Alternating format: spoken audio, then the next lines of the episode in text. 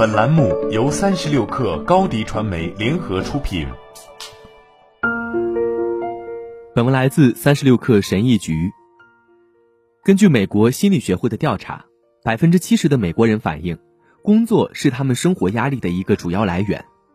美国人平均每天工作多于八小时，但工作效率却远不及德国人。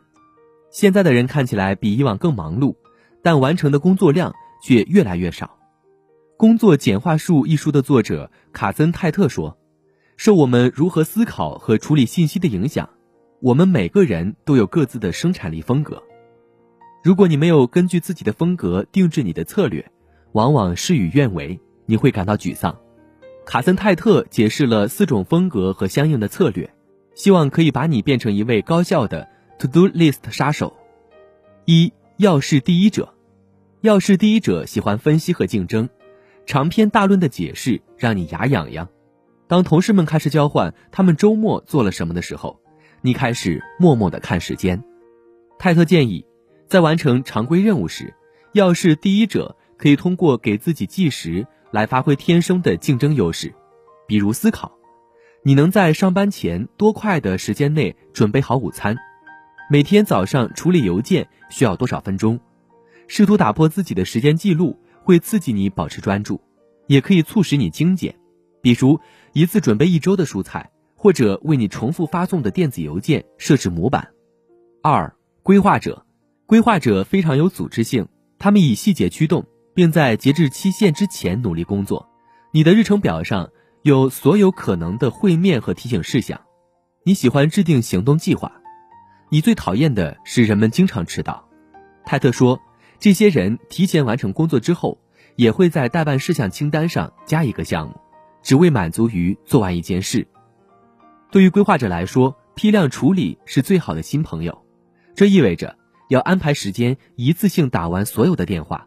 或者以装配式的方式完成电子表格的设置，将类似的任务分组在一起，让你进入一个流程状态，而不是浪费任何时间在任务之间切换。另一个喜欢规划的人特别有效的技巧是创建一个待办事项清单，列出可以在十五分钟内完成的事情。三、协商者，协商者是情感导向的工作者，常常充满热情。是最能够支持他人和他人一起完成任务的角色。协商者会站在他人角度上考虑他人的感受和情绪，善于人际沟通和说服，经常会依照直觉做决定。你往往会本能地理解需要做什么来收尾一个项目。泰特说，协商者是那些会给自己的日历进行颜色编码的人，因为颜色很重要，或者有特定类型的笔来完成某些任务。泰特说：“整天窝在办公室里，对协商者来说其实是适得其反的。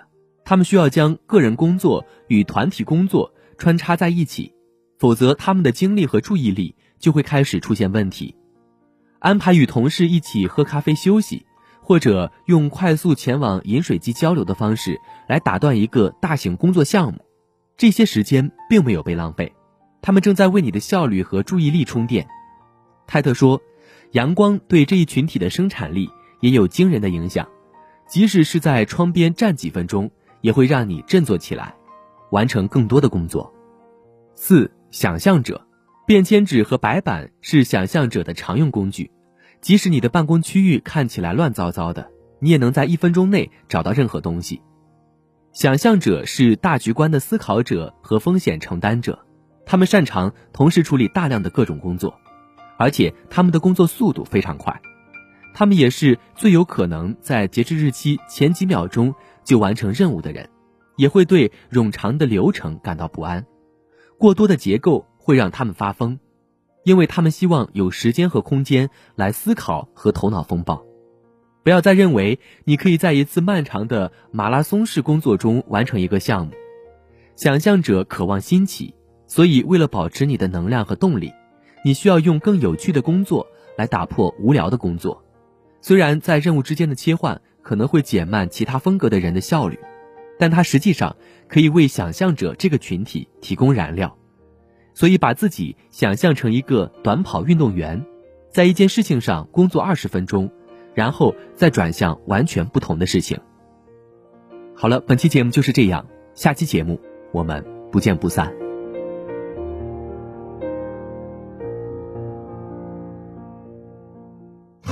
高迪传媒为广大企业个人提供微信视频号代运营服务，商务合作请关注微信公众号“高迪传媒”。